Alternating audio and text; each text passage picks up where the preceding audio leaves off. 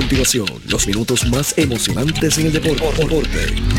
Pedro Carlos Lugo, Junior Lugo, Richie Lugo, desde Estados Unidos, tres, tres, presentan el análisis, la información de manera precisa y clara. Deportivamente. Falta muy poco. Deportivamente. En blanco y negro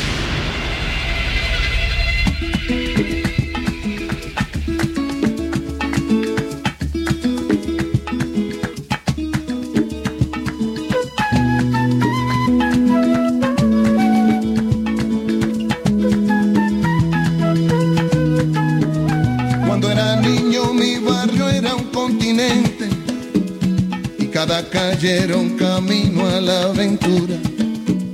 En cada esquina una memoria inolvidable. En cada cuarto una esperanza ya madura. En nuestros viajes de ida y vuelta a los luceros. Fuimos piratas, saltimbanquis y vaqueros. Nuestra pobreza nunca conquistó el dinero. Pero en las casas nunca se rindió el. La cama con la fe del que ganó. Me despertaba con la paz del que aprendió. Que lo importante en esta vida es el tratar. Que lo que cuesta es lo que no voy a olvidar. Crecí luchando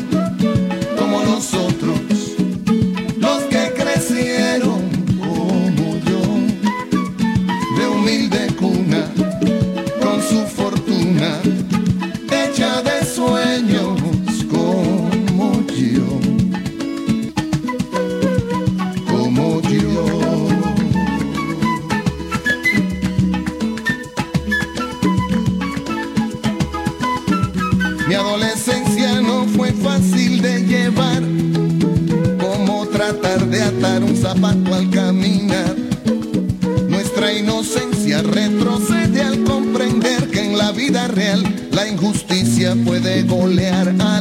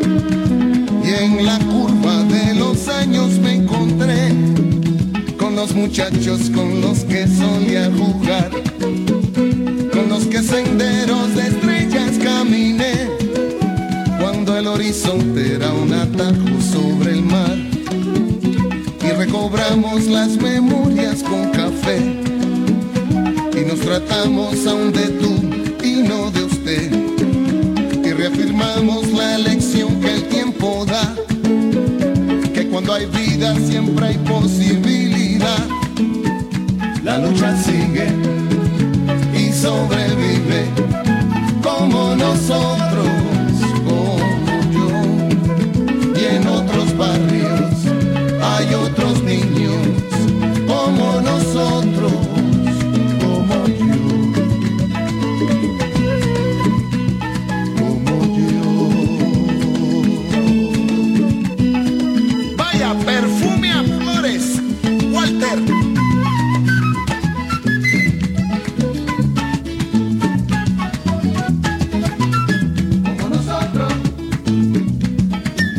Buenas noches. Muy buenas noches, seguidores de todos los deportes. Bienvenidos a Deportivamente.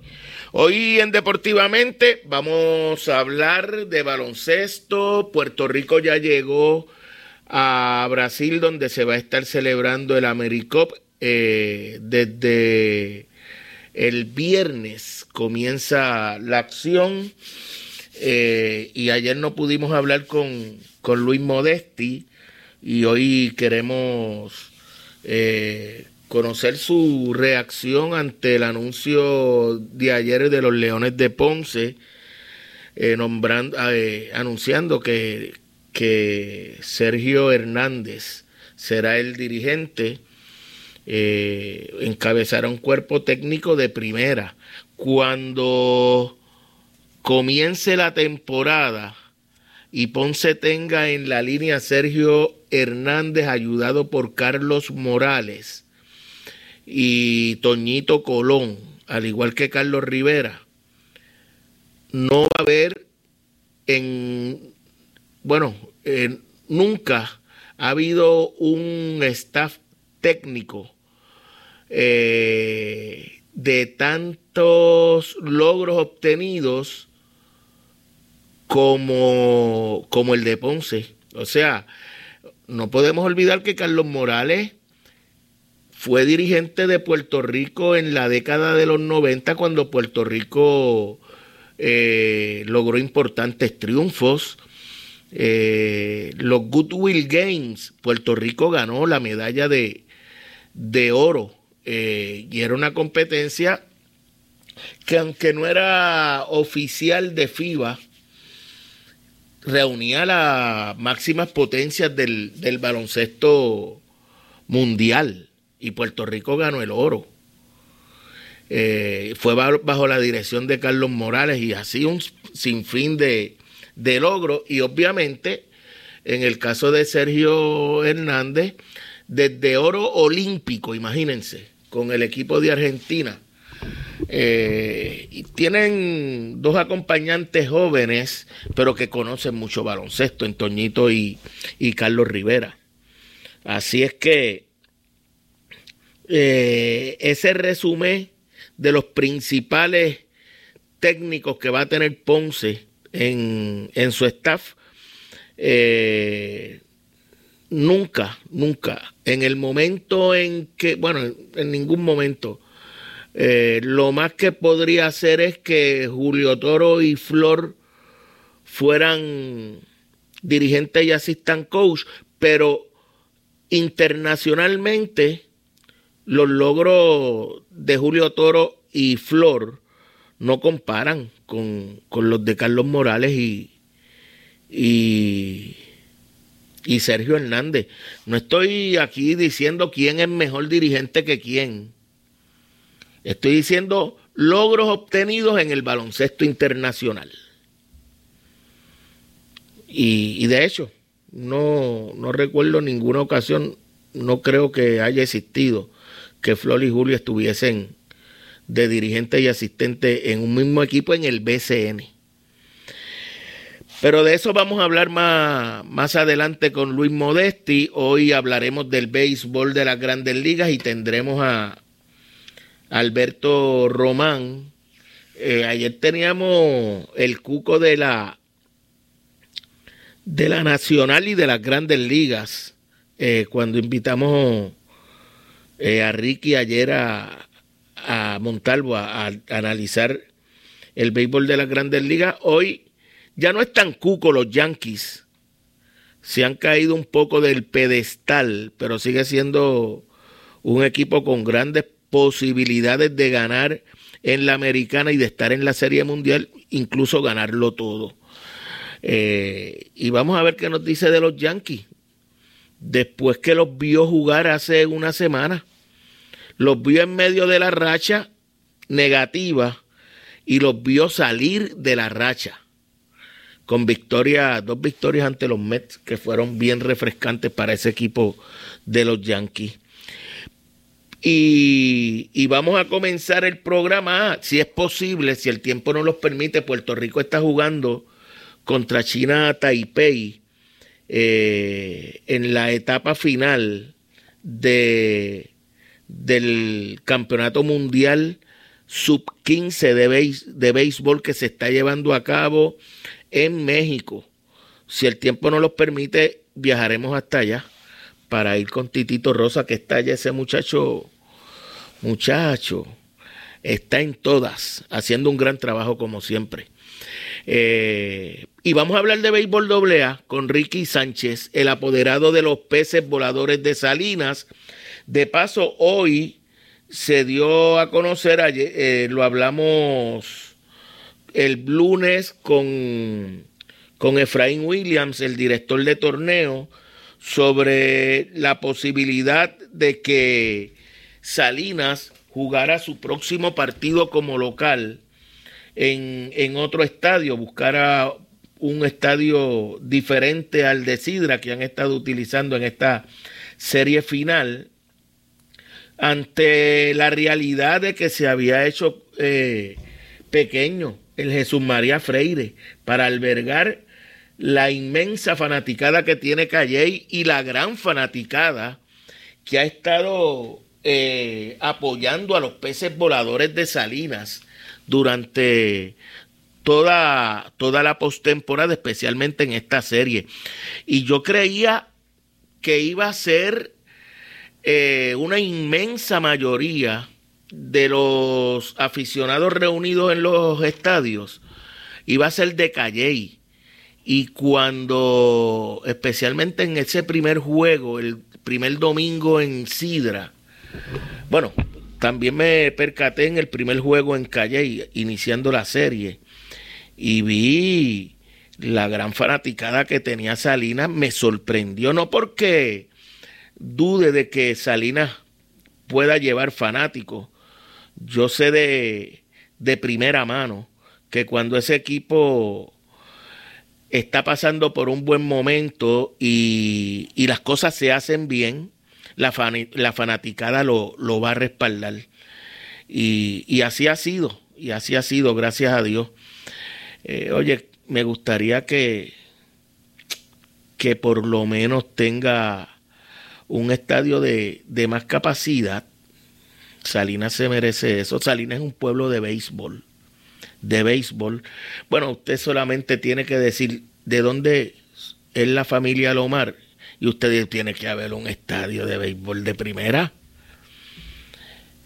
Yo ayer cuando salía, Rafi, hablaba con, con Ricky, eh, con Ricky, bueno, con un amigo, y me preguntó cómo iba la doble A, y, y me preguntó por Salinas. Y, ¿Qué ha hecho Salinas en la historia? Salinas no ha ganado.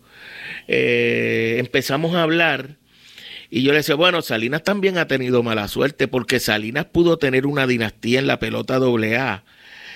Si tú te imaginas que Robert, Santito, Ricky Lede, en el mismo tiempo, por ahí estaba Rubencito, no hubiesen filmado y se hubiesen quedado jugando doble A con Salinas, ¿quién le ganaba ese equipo?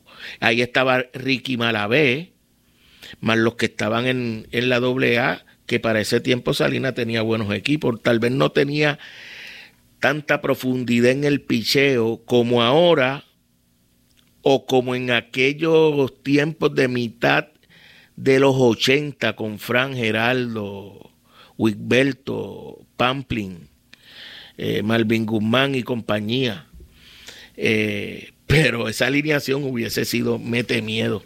Lo traigo como, como, porque ayer lo comentaba y es algo que uno viene a la mente, viene a la mente. Pero ya está Ricky Sánchez con nosotros. Saludos, Ricky. Saludos, Junior. Saludos para ti, para todos los amigos radio escucha que tú te has escuchado el programa. Esa reacción de la fanaticada de, de Salinas apoyando al equipo, eh, ¿tú esperabas que fuera tan inmensa como ha sido, Ricky? Lo que pasa es que ha sido progresiva. y hemos visto la etapa regular, donde Salinas domina la etapa regular. Salinas promedió sobre, creo que fueron 550, 600 fanáticos por juego. Eh, a pesar de, tú sabes, no tener la mejor facilidad eh, o no tener una facilidad atractiva para el fanático, por ponerlo de esa forma. Eh, luego vino la primera serie contra Santa Isabel y ahí en esa primera serie, el primer juego hubo un despertar, porque ese primer juego, esa serie creó grandes expectativas para ambas fanaticadas Santa Isabel se desbordó en el Manuel González y esa, me acuerdo que ese juego pagaron cerca de mil personas en el Manuel González. Luego vino la serie final contra Juana Díaz, que promedió algunos 800, 900 fanáticos por juego. Cuando vamos al Carnaval de Campeones, pues ya ahí vino el impacto, vino, tuvimos asistencia eh, que tuvimos que jugar obviamente en los parques, en el Parque de Sida, ya de conocidos por todos, pero siempre en el Manuel González habían sus mil, mil doscientos fanáticos por juego y llegamos obviamente a la serie semifinal donde constantemente la fanaticada de salida se desbordaba en el Manuel González asistencia de 1200, tú sabes que el equipo de Guaynabo no tiene una fanaticada tan consecuente. Y en ese sentido, ahí vimos ese plus y pues obviamente de lo que tú estás hablando en esta serie final nacional y de verdad que el apoyo de verdad nos llena de mucha alegría, mucha satisfacción, porque implica que hay amor, hay amor por la institución, hay amor, eh, los peces están en el corazón del fanático salinense y no solamente salinense el que reside, sino también el de afuera. Eso es sumamente importante y bonito para el deporte. Sin duda. Eh, la decisión se tomó eh, obviamente en base a la capacidad del estadio.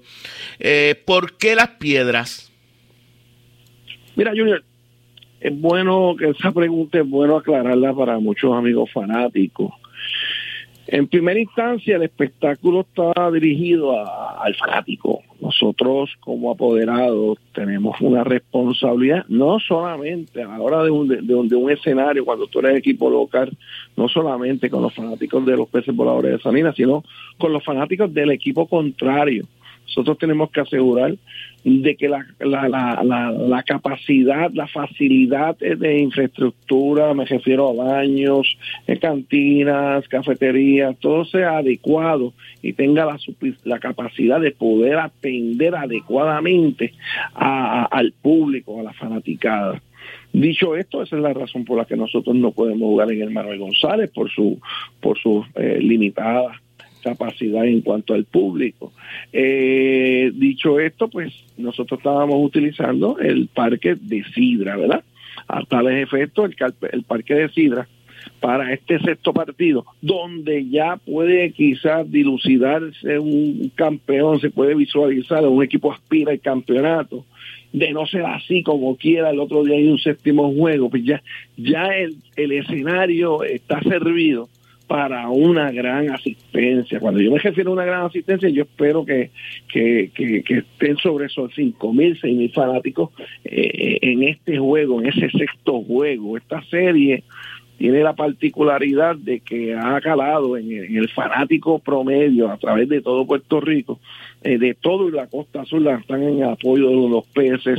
En el centro, obviamente, eh, los toritos de Calle pues son los, los favoritos para ellos. Pero a, través de Puerto Rico, la serie ha generado un gran interés. No sé si es el resultado del Media Tour que se dio, pero incluso la prensa nacional, a través de la radio, de la televisión, en ello han generado un gran interés esta serie. Y obviamente tienen la, lo tradicional, un equipo cenicienta, que es como el equipo de Salinas, equipo que nunca ha participado en esta serie, y tienen un, el Trabuco, que es el equipo de Calle. Todos esos elementos han contribuido a este a, este escenario grande donde pues eh, se resume a grandes asistencias eh, la realidad es que con todo lo agradecido que estamos de, la administración de, y de la gente de Sidra por habernos permitido utilizar el parque de Sidra, el parque de también tiene sus limitaciones y estábamos buscando un escenario que nos permitiera atender una mayor cantidad de público. Por eso buscamos el Irán Bison, el Roberto Clemente, el Solá Morales. En el caso de Irán Bison está, están realizando unas mejoras eh, eh, que nos, disponible, el, Clemente, también, eso la Morales lo entregan allá para octubre, todavía no, las casetas no están terminadas, así que en todos había un problema. ¿Qué sucede? En primera instancia, yo pensando en la fanaticada, pensé en jugar en Calle.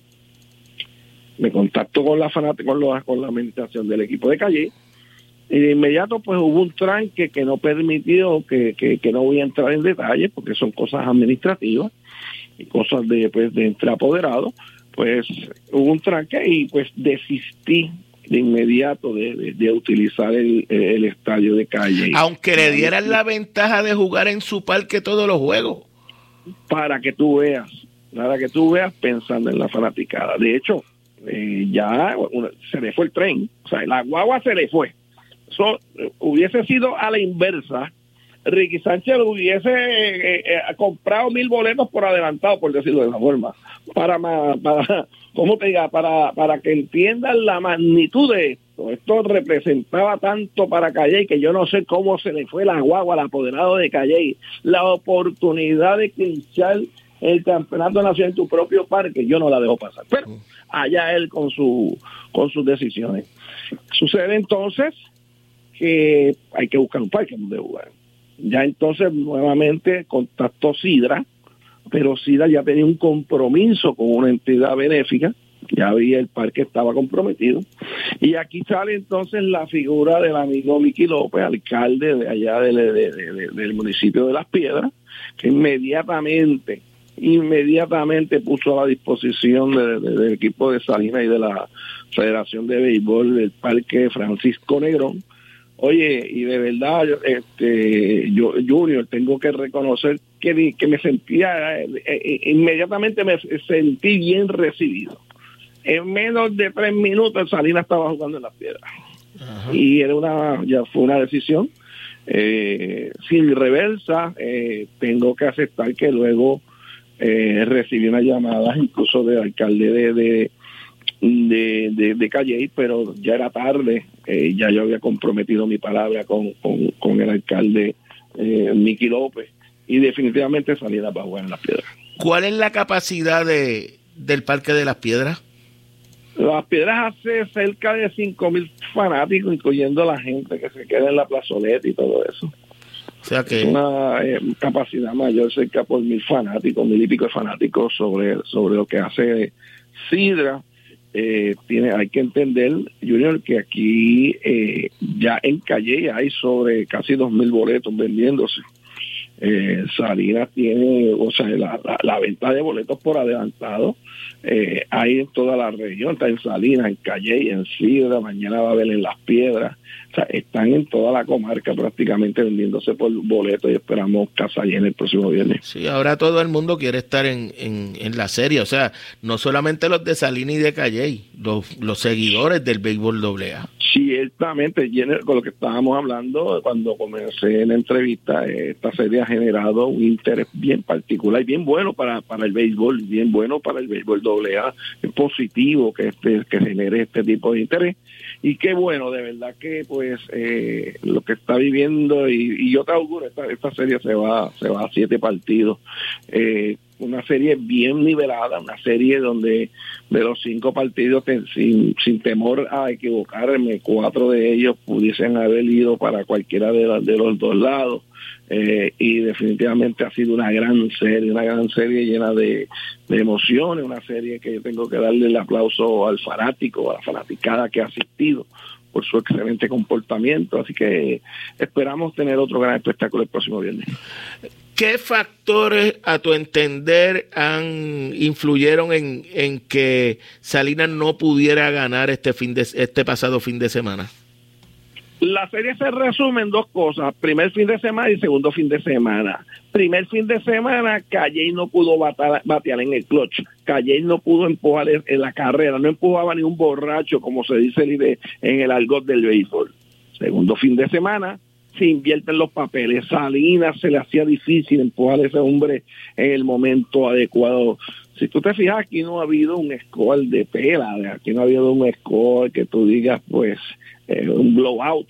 Eh, y en ese sentido, eh, incluso el pasado domingo, donde el equipo de Calle sale adelante 5 por 0, Salinas conectó el doble de incogibles, dejó 13 cogedores en base, de esos 13 creo que eran 6 o 7, o creo que fue 8 cogedores en posición de anotar, o sea, eh, eh, tuvimos la oportunidad, venía el grande, crédito el picheo de del equipo de Calle, claro está, eh, y este pues no pudimos nunca empujar ese, esa, esa carrera grande, con la excepción de, del batazo del clutch del Gallo Rosa en el segundo encuentro, Salinas ha tenido problemas para, para empujar carreras eh, en el clutch o con corredores en posición de anotar. El primer partido que ganó Salinas fue un maratón de 15 entradas, eh, un juegazo definitivamente. Salinas luego de la sexta entrada se vio prácticamente imposibilitado de conectar incogible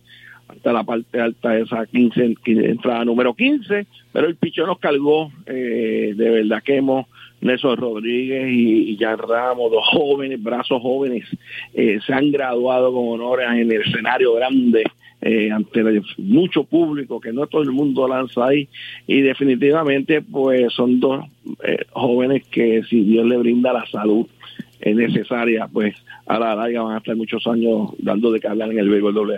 En ese juego del domingo yo, hubo una entrada que se anotaron dos carreras, pero, pero habían bases llenas y sin out, y parecía que iba a ser una entrada mucho más productiva.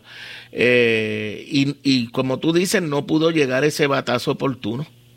Mira, yo te, voy a abundar más en ese, juego del domingo. En una ocasión, tuvimos en otra ocasión tres corredores en base, un solo out, eh, bateando quienes queremos que bateen, los Raúl Fébulos, Manuel, Manuel Marrero, los, eh, y no pudimos anotar, eh, o sea, y peor aún, o sea, eh, como único tú no puedes causar o, o crearte algún tipo de presión en la defensa es ponchándote. Con el ponche no hay break. O sea, tú, tú, conectas la bola, todavía hay posibilidad de un error, hay posibilidad si conectas un fly de un y corre, eh, son productivos. En el caso de, del pisicor, el, el out por la por segunda, que el corredor te adelante de segunda a tercera, es un out productivo. Por eso es que el béisbol gusta tanto, porque es que eh, eh, tú esto no es más que con este, es más que anoche. Así es, así es. Eh, ¿Sigue en la misma secuencia de la rotación? Mira, eh, cuando termine contigo me voy a dirigir al parque. Si te puedo adelantar que Miguel Fontanes también va a estar disponible este viernes. Nosotros estamos enfocados en el juego del viernes. Nosotros, eh, al igual que eh, durante la pasada temporada y media, que hemos estado en algún momento en contra de la pared, Salina, yo creo que este juego de eliminación número 16, creo que es en las últimas dos temporadas, eh, y pues hemos podido salir airosos eh, prácticamente con la excepción del juego de Sidra, donde perdimos el año pasado en la semifinal nacional.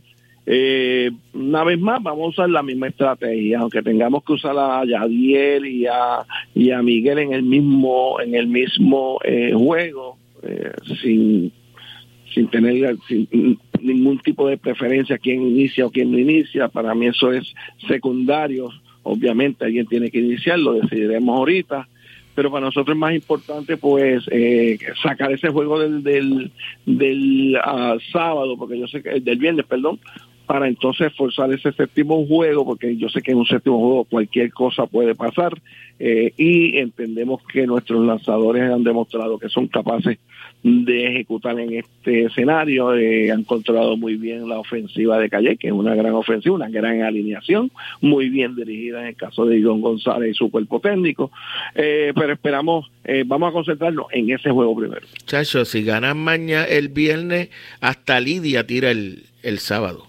Exacto, y no solamente eso, hay que unir el Bison y el, y, el Pedro Montañez juntos para, para aumentar la capacidad del Pedro Montañez.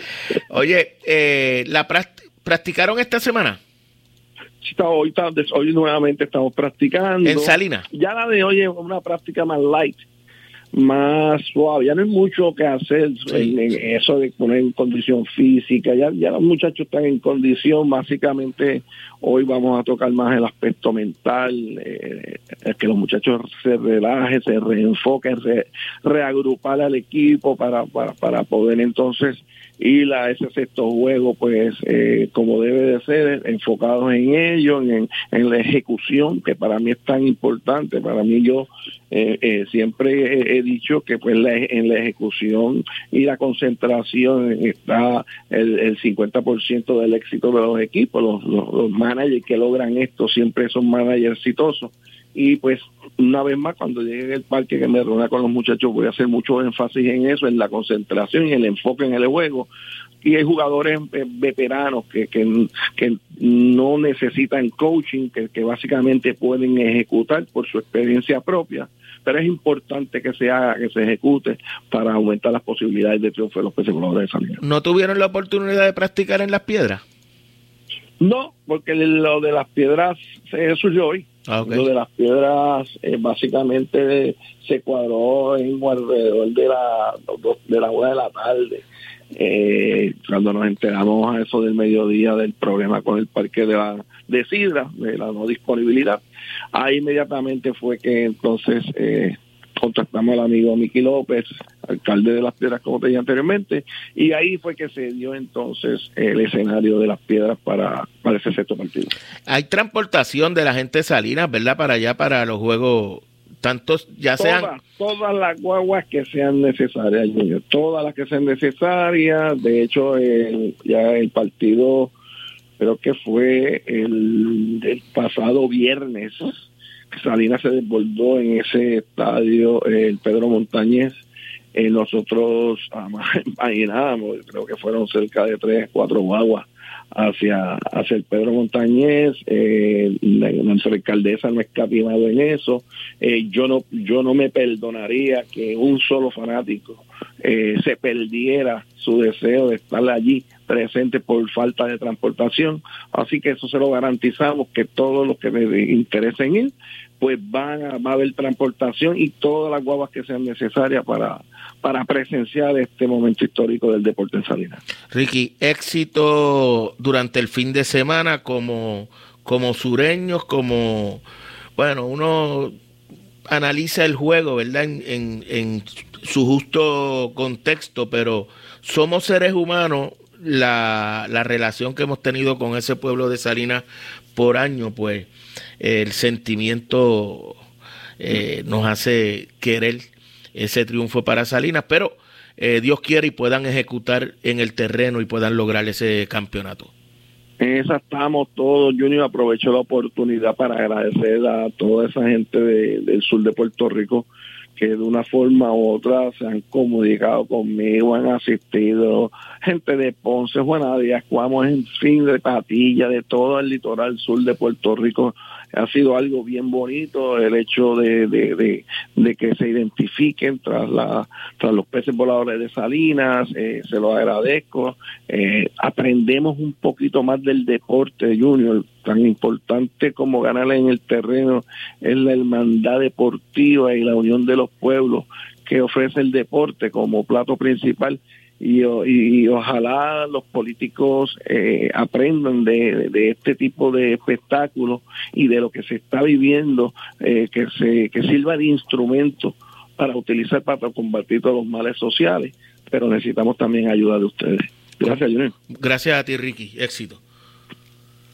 Ricky Sánchez, el apoderado de los peces voladores de Salinas. Regresamos con el baloncesto y Luis Modesti después de la pausa aquí en Deportivamente una presentación de Good Quality Travel a donde quieras viajar por el Taller Vega, la ley y la fuerza en hojalatería y pintura en el barrio Río Chiquito en Ponce y por Automeca Technical College, los profesionales de la mecánica.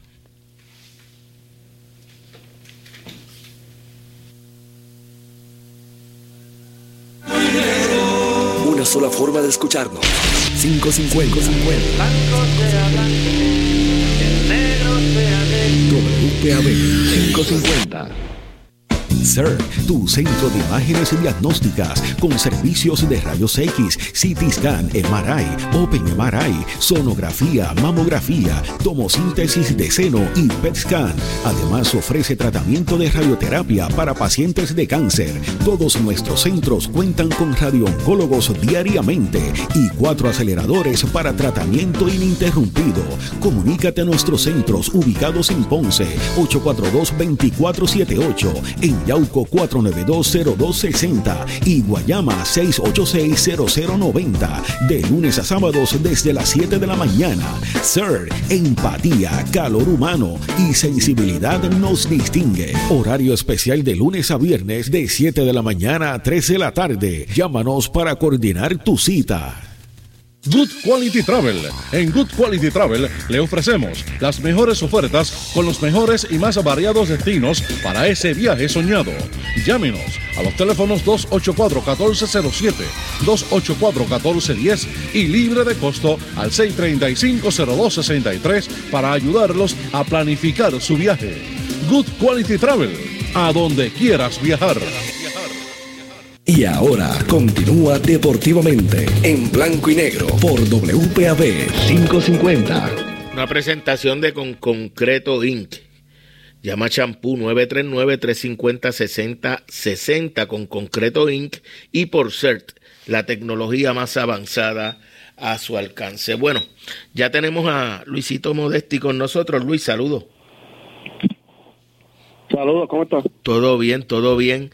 Eh, bueno, primero, no tuvimos la oportunidad de hablar contigo ayer. Surgió la noticia de, el nombramiento de Sergio Hernández para dirigir a los Leones y tuvo que cambiar, eh, alterar el, orden que había ya eh, realizado para el programa. Pero, ¿qué te pareció ese partido de Puerto Rico el lunes en Uruguay? Eh, y, lo que nos enseñó de ese grupo que, es un grupo joven. Pues mira, yo creo que lo que se puede sacar de esa derrota es que al menos tienen una experiencia contra un equipo que normalmente la mayoría de esos jugadores o, o, el grueso de los jugadores principales están jugando en Europa, defienden de una manera totalmente diferente a la que se defienden el BCN, la NBA y la G League Así que es un buen aprendizaje para estos muchachos, ¿verdad? Eh, ver cómo juega Uruguay. Otro juego importante va a ser el juego de Argentina en el Américo porque defienden más o menos similar. Físico, te ponen el codo, la mano, te llevan, o sea, y al hacer eso, pues te quita esa ventaja que tiene el jugador de Puerto Rico sobre el uruguayo, de la habilidad atlética que tiene sobre ellos. O sea, los jugadores, ¿verdad?, de Uruguay, Argentina y de algunos países europeos, eh, no tienen la capacidad atlética que tienen, ¿verdad? Algunos de los nuestros, o jugadores americanos, o jugadores del mismo África, etcétera. Por ende, hacen unas tácticas, defienden de cierta manera para evitar que esa capacidad atlética pueda vencer a la defensa del equipo en situaciones de uno contra uno, ¿verdad?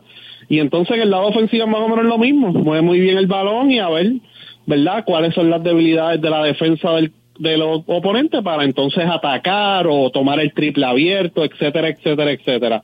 Como quiera, Puerto Rico defendió muy bien, como se, ¿verdad? Los porcientos de Uruguay fueron bajitos, pero el problema con el en el juego de Uruguay fueron los, errores. Y Uruguay aprovechó esos errores, ¿verdad? Y anotó 20 puntos de esos errores y ahí fue la diferencia, ¿sabes? Puerto Rico tiene ciertas deficiencias que son el tiro libre, ahora mismo de todos los equipos activos en, en América es el peor equipo tirando del tiro libre, eh, con un 61%. Así que eso es algo que, ¿verdad? Hay que ver cómo se va mejorando eso. Y entonces, pues, en cuestión de los tenover y eso, pues fue algo que nos afectó específicamente en el juego contra Uruguay.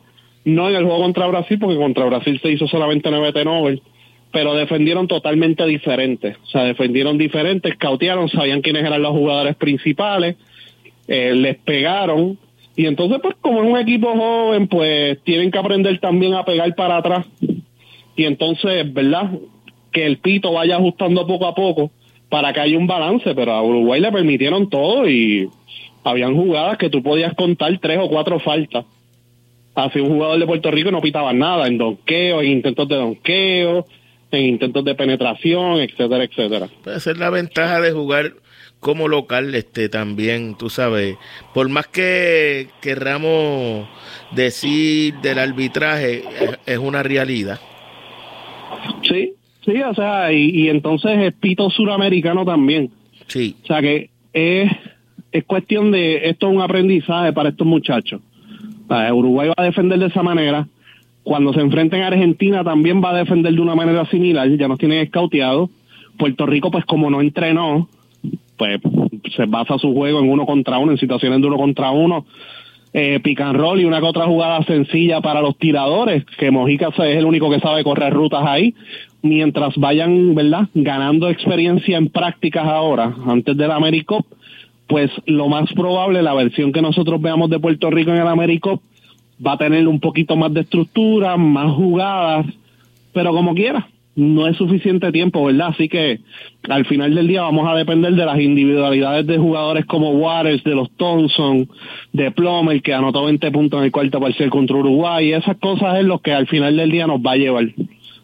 Esa es la realidad nuestra. Eh, me gustó, por las razones que sean, tal vez por la disponibilidad de algunos canasteros, pero el hecho de que ese grupo de jóvenes que ha demostrado talento, eh, pueda seguir jugando juntos al menos un torneo más, eh, me parece que, que si hacemos por fin eh, algo bien hecho, darle seguimiento, pues, pues podemos comenzar a pensar en desarrollar internacionalmente un equipo de, de Puerto Rico, porque lo que tenemos es un seleccionado de Puerto Rico. Sí, sí, no, hay que ir probando, ¿verdad? Esos jugadores eh, por primera vez en mucho tiempo, ¿verdad? No habíamos tenido tantos jugadores en la posición 2-3 que mida más de 6-4, brazos largos, con esa definición. Siempre hemos tenido uno, uno que otro. Eh, lo hace 10 años era Carmelo Lee, no había más nadie. Eh, ¿Verdad? Y recientemente era Cris Ortiz, no había más nadie. Ahora hay tres, ¿verdad? y, van a seguir sumando esos jugadores. Ah, perdón, John Holland lo tuvimos en un tiempo, pero eh, esa, esas características, ¿verdad? Eh, no, no la habíamos tenido anteriormente. Siempre pues vamos a tener los enanos en el equipo, pero tener jugadores en las posiciones 2-3, que de 6-4, 6-5 o más, yo creo que eso es, un lujo que va a tener Puerto Rico en estos próximos torneos, porque, por ejemplo, no han llamado a Linford todavía. Linford te puede jugar la 3 y nosotros siempre tenemos que pensar también en cuando vayamos a brincar el charco a jugar en Europa, que no le hemos ganado a un europeo en muchísimo tiempo, porque esa victoria de Letonia no se puede contar porque Letonia no es potencia de nada. Cuando de verdad vayamos a cruzar, cuando nosotros vayamos a ir un repechaje, a ir por un paso olímpico, nosotros vamos contra uno de los élites de Europa. Sí. Y para poder marchar bien con ellos necesitamos jugadores como Ethan Thompson, Stephen Thompson, John Holland, Alin Ford, etcétera, etcétera, etcétera, Chris Ortiz, para entonces marchar bien en el lado defensivo. Y yo creo que algo positivo que podemos sacar de este grupo, por lo menos en estos dos juegos, es que han defendido consistentemente por 40 minutos. Anteriormente eso no se veía. Y es por esas características de los jugadores que tenemos en las posiciones 2, 3, 4.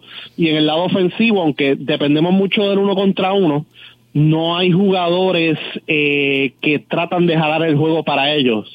Trevor Wallace es un jugador que trata de involucrar a sus compañeros y cuando tiene que jalar el juego para él lo hace, que eso fue lo que hizo contra Brasil, ¿verdad?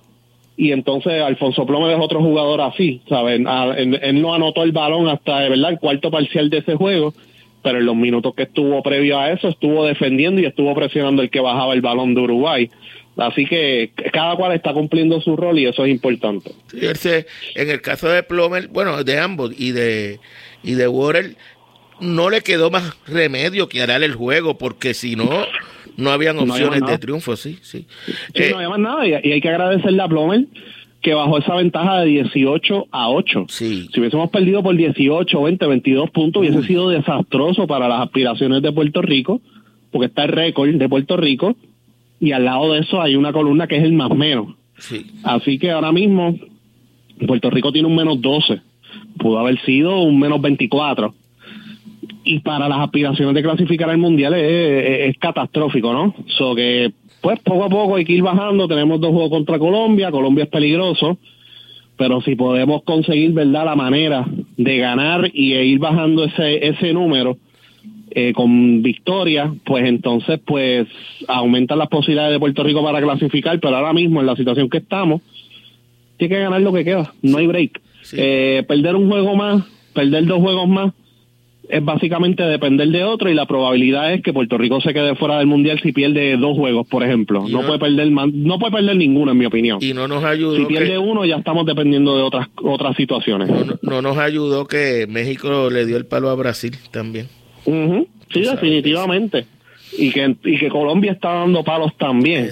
Así que eso, por ejemplo, ahora un Colombia, aunque está ahora mismo último en el grupo, ve que tiene depende de otros pero ve que fuera de Estados Unidos ese grupo se están dando palos unos a otros. Así que Colombia va a ver la oportunidad de, clasificar al Mundial y va a tratar de llevar la mejor convocatoria a Puerto Rico. Y son un equipo que juegan duro, que pegan, eh, que defienden muy bien y que pues eh, la convocatoria de noviembre y la convocatoria de febrero son convocatorias difíciles para los demás. Así que Colombia ve como que una una puerta abierta para la clasificación del mundial, por eso es que es peligroso todavía. Sí. Oye, el Americop, eh, ¿qué, ¿cuál es el objetivo de ese torneo? Eh, clasificar a los Juegos Panamericanos, no clasifica más nada y mejorar en el ranking FIBA. Eh, fuera de eso no tiene otro beneficio. Así que cuando venga el ranking ahora, no creo que lo vayan a publicar antes del Americop, pero va a contar estas dos ventanas que pasaron y el Américo. Así que, pero básicamente es un clasificatorio de los Panamericanos. Hay unas federaciones que están tomando el torneo en serio, específicamente, ¿verdad? Eh, con su convocatoria Argentina y Brasil.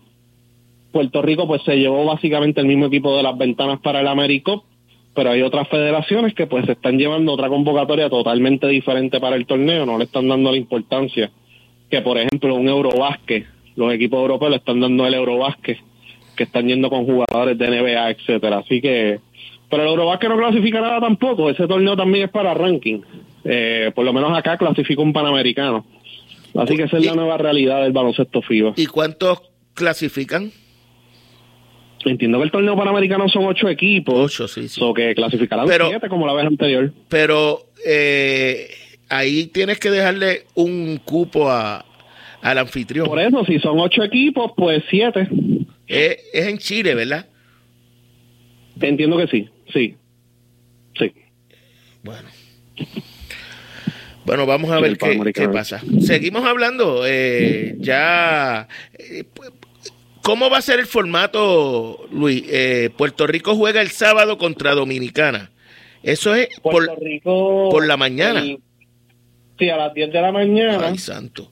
Juega Puerto Rico contra Dominicana.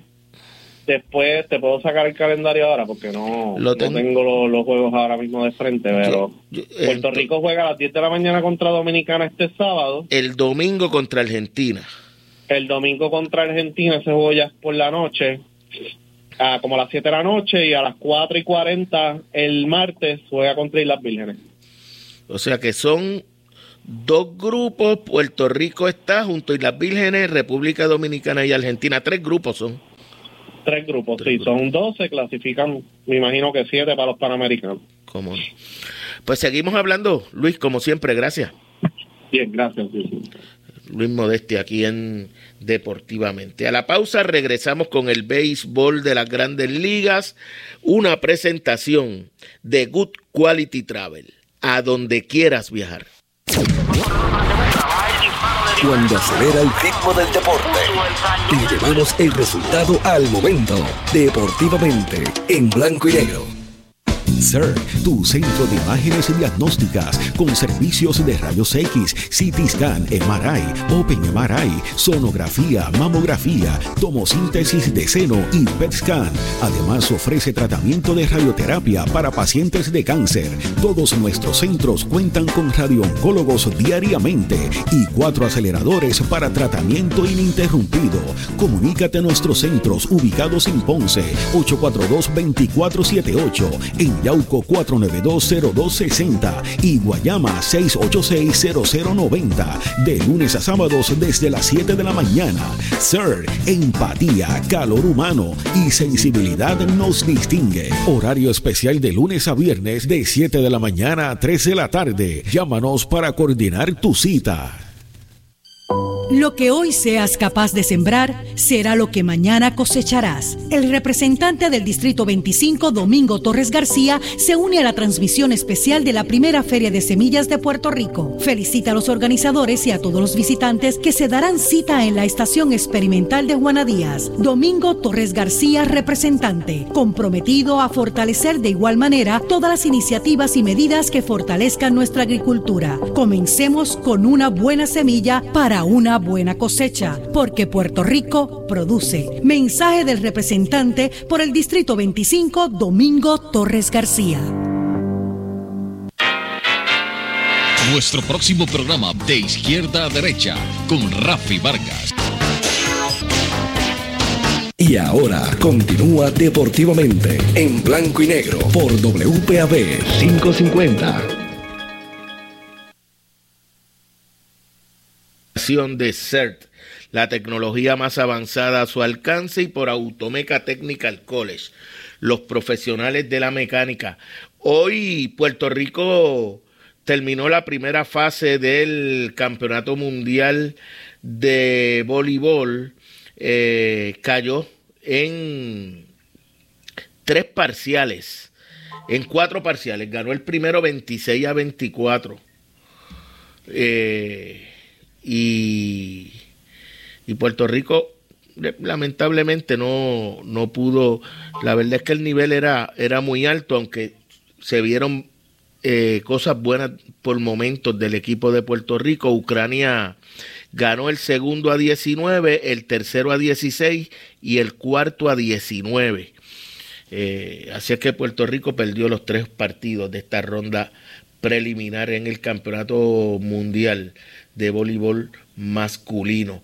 Me dice Titito Rosa que Puerto Rico está perdiendo 8 a 0 en la sexta. 8 a 0. Pierde Puerto Rico en el Campeonato Mundial Sub 15 de, de béisbol que se celebra en México.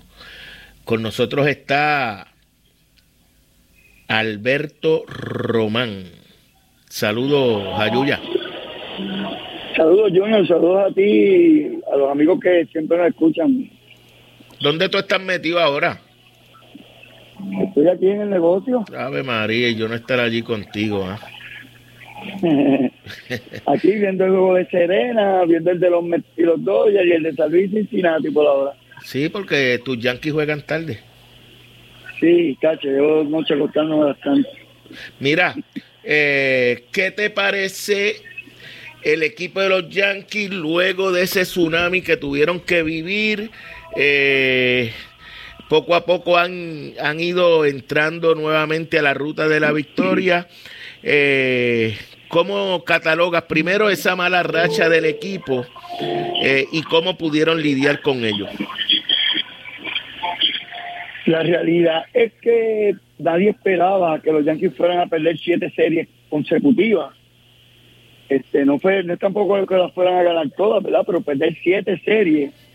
Eh, los equipos en grandes ligas, tú sabes que pues, pues, juegan por series, a veces de tres, a veces de cuatro, y en el caso como de los Mets, que fue los dos juegos. Y los equipos lo que aspiran siempre en esa serie es a tratar de ganarla porque eso es lo que te hace ir aumentando tus victorias en el, en el standing en general. Y cuando tú pierdes siete series corridas es bien difícil. Imagínate cuando esa mala racha empezó, los Yankees tenían alrededor de 13, de dos y medio a 13 juegos de ventaja sobre Tampa. Y ahora mismo lo que tienen son siete juegos de ventaja nada más sobre Tampa. Los Yankees tenían en ese momento el mejor récord de toda la liga americana, por encima de Houston, por 10 juegos de ventaja y ahora mismo Houston tiene alrededor de 3 juegos y medio de ventaja por esa primera posición en la Liga Americana en general. O sea, así de difícil fue esa racha. Eh, hubo un momento determinado en, en, esa racha que, que, todo el mundo vio la desesperación de Aaron Boone en las conferencias de, de prensa post juego, ¿no? Este, se notaba la frustración, este, se notaba que estaban pasando bien. Todo eso vino de la mano con, muchas situaciones, ¿verdad? De lesiones. Eh, Stanton, que estaba teniendo una tremenda temporada, y es quien protege a Aaron George en la alineación. Iba a estar fuera tres semanas y estuvo fuera un mes, y yo creo que un poco más de un mes. Eh, Luis Severino este, empieza y, no puede seguir. Ahora mismo está lastimado y no se sabe ni cuándo va a regresar. Eh, que estaba luciendo espectacularmente bien, este, se lastima eh, malamente en un foul que la bola le da en el pie. Y, y así por el estilo, tú sabes. Eh, yo no me acuerdo, yo creo que yo te mencioné también que unos cambios que los Yankees hicieron, que por ejemplo el cambio de Jordan Montgomery por Harrison Vale, el centerfield de San Luis, que no ha jugado prácticamente este año que está lastimado. ¿Cómo es que tú cambias, cómo es que tú cambias un jugador, un lanzador zurdo que son, que son escasos? Que en el caso de Jordan Montgomery, que es un buen lanzador zurdo, este, y, que es de la, es de la organización, es de la organización Correcto, correcto, ¿sabes? Eh, son situaciones bien difíciles, ¿tú sabes? Y todo eso, pero los Yankees, desde que empezó la mala racha, hasta pasadas las dos semanas, no se pudieron recuperar. Fue bien difícil. Bueno, eh, esa, claro, en, en una temporada de 162 juegos, los equipos van a tener buenas y malas rachas. Eh, por eso fue importante la arrancada que tuvo el equipo de los Yankees. Perdóname, Junior, no te escuché el último comité. En una temporada de 162 juegos. Van a haber rachas buenas y rachas malas, pero por eso fue importante. series corridas perdidas, claro, pero, pero también el inicio, esos primeros 3, 4 meses eh, le dieron la oportunidad de, de poder sobrellevar eh, ese, ese momento difícil, ¿ves? Sí, es verdad. Mira ahora mismo los Dodgers. Mira el récord de los Dodgers. Mira los Dodgers, que tú estabas hablando ayer con Ricky de los Dodgers. Los Dodgers van para, van para, yo pienso para sobre 116 victorias. ¿Sabes? Que, que es el récord que tiene Seattle y no me acuerdo cuál es el otro equipo que tienen 116 victorias en la temporada. Ahora bien, este, si van a tener una racha mala, ¿qué puede tener los dos y una racha mala? Que pierdan cuatro de los próximos 10 juegos, cinco de los próximos 10. Pero lo de los Yankees, ahora mismo tú buscas el récord de los en agosto, y si yo no me equivoco, el récord estaba en 9, 9 y 23, 9 y 22, algo así tú sabes, hay rachas malas y hay rachas malas, pero esa de los Yankees como que se excedió.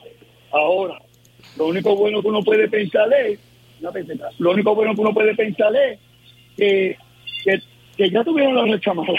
¿eh? Para entrar, para, para terminar el mes de, falta el mes de septiembre, todavía quedan alrededor de 30 juegos. Entonces, es mejor que tengan la racha mala ahora que no pasen los playoffs. Exacto, exacto. Eh, eh, eh, digo, eso es lo que todo el mundo siempre espera, que si uno va a tener una mala racha, sea antes de entrar a una postemporada.